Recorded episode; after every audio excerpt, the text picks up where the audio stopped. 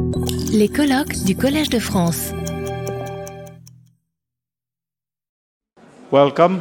Uh, to continue this morning's program, it's my very great pleasure to now introduce Jutta Urpilainen, who's the European Commissioner for International Partnerships. Uh, she, before she joined the European Commission, she, she was a member of parliament from the Social Democratic Party uh, in Finland and the first woman leader of that party. She was Finland's deputy prime minister and finance minister.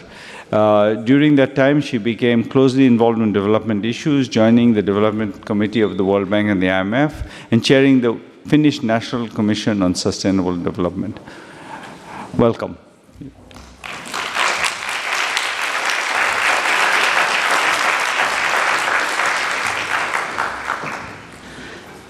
Ladies and gentlemen, dear friends, no one chooses where they are born, but that should not define who we become. Actually, this notion has guided me through my life. Whether I was teaching in a classroom or making decisions as a finance minister. And I think that this conference actually could not come at a better time. The international community has gathered here in Paris because the 2030 agenda is in danger. COVID 19 has wiped out a decade of progress to reduce global inequalities. Since the epidemic began, the wealth of the 10 richest men has doubled, while the incomes of 99% of humanity have decreased. Global temperatures are poised to break records in the next five years. And the countries least responsible for climate change pay the greatest price. Russia's war of aggression against Ukraine and its global impact from the rise in energy prices to soaring inflation has unfortunately made the situation worse. But while the situation is urgent, it is not hopeless. We are here in Paris to change this course. The international community has the capacity to address poverty and systemic inequality. We must innovate, we must step up commitments, and we must learn from each other. I would have three key messages to you this morning. First, global inequality must be tackled not with what, one tool, but with a toolbox. I propose a three shots vaccine, promoting a fair global economy, investing in people and planet, and fostering inclusive and participatory democracy. The European Union actively engages in each of these areas. One, one of the most effective ways to reduce inequalities is through sound fiscal policies. We support partner countries to promote fair policies and domestic resources mobilization. The benefits are clear. When everyone pays their fair share, countries have more capital available to invest in education, well functioning public health systems, and stronger social protection. The EU has launched cross cutting programs to support equality globally. Through our Gender Action Plan 3, we work to ensure that all women and girls can exercise full, equal, and meaningful participation in public and private life. By 2025, so in two years, 85% of new EU actions will positively contribute to gender equality. Similarly, with our first ever youth action plan, we aim to put young people in the driving seat of the global recovery. And I have taken the decision to increase our support to education from 7% to more than 10% of our total funding. Dear friends, my second point is the EU's Global Gateway Strategy, our contribution to the 2030 Agenda and reducing inequalities.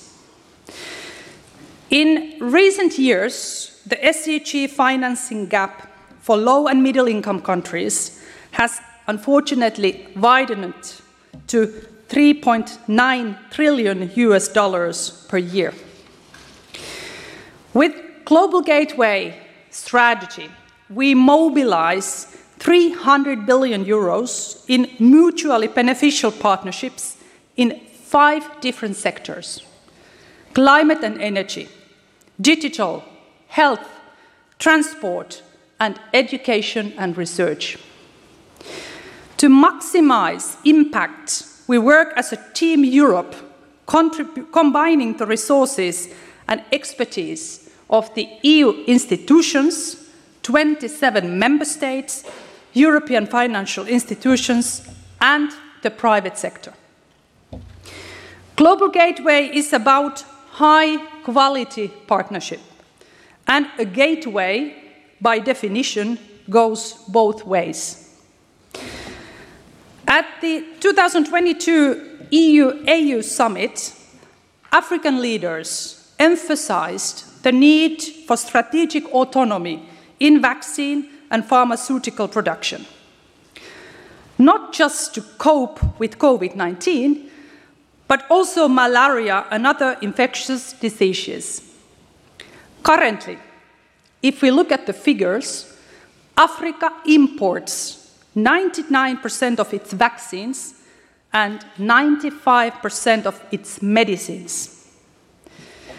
But we can encourage pharmaceutical companies to invest in increasing production capacity in Africa.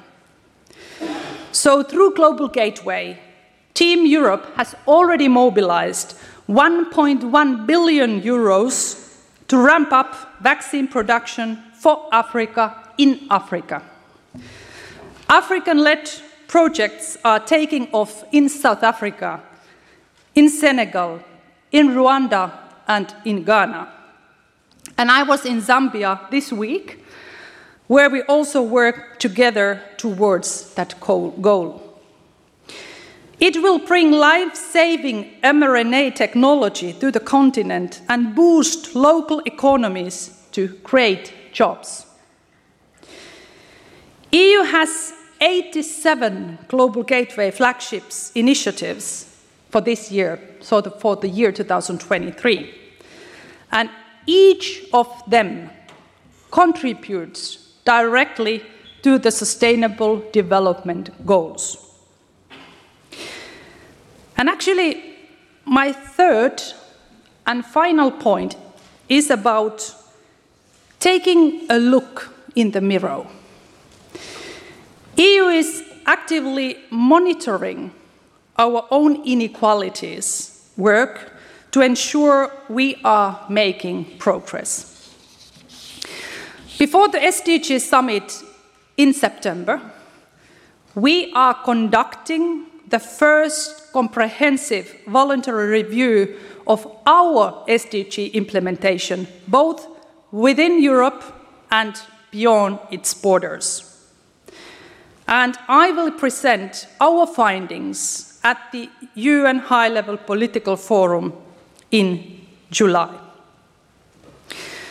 When I started as a commissioner in 2019, December, one of my objective was that the policies we decide have a real impact on the ground and change lives.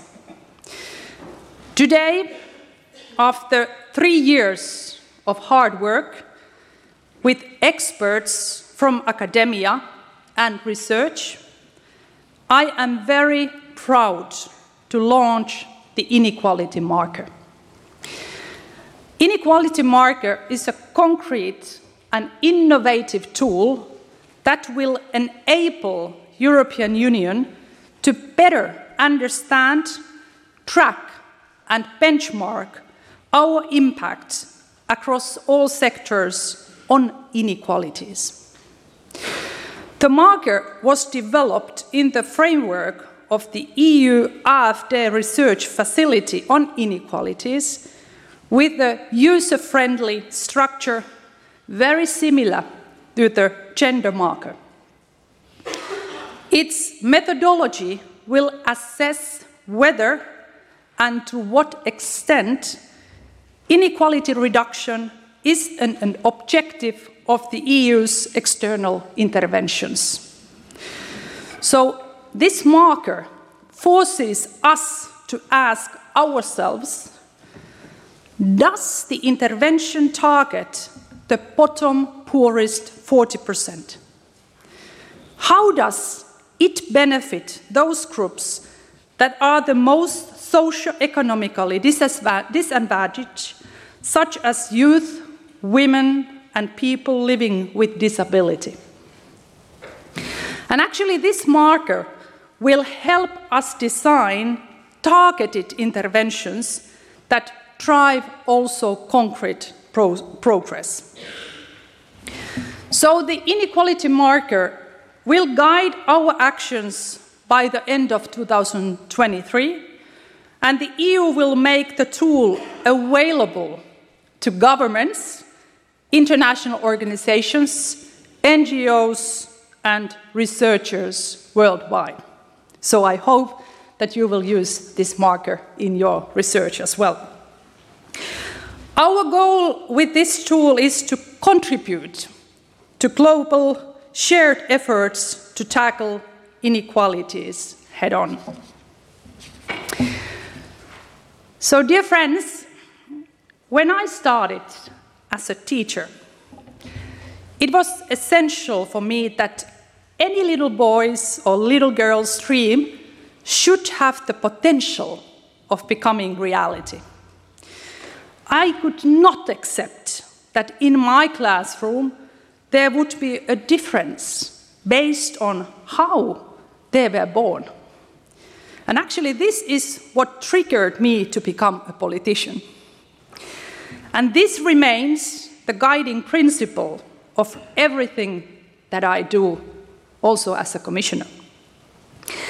As Nelson Mandela once said, poverty is not an accident, it is man made. Importantly, Mandela's observation did not end there. He continued that anything made by man can be removed by man. We know that the international community has the capacity to end poverty and other inequalities threatening the future of our planet and its people. We know we have the financial resources. We also have the expertise and innovation. What we need, we only need to match them with political will and work as a team. And I believe that together we can make a difference. Thank you very much. Retrouvez tous les contenus du Collège de France sur www.college-de-france.fr.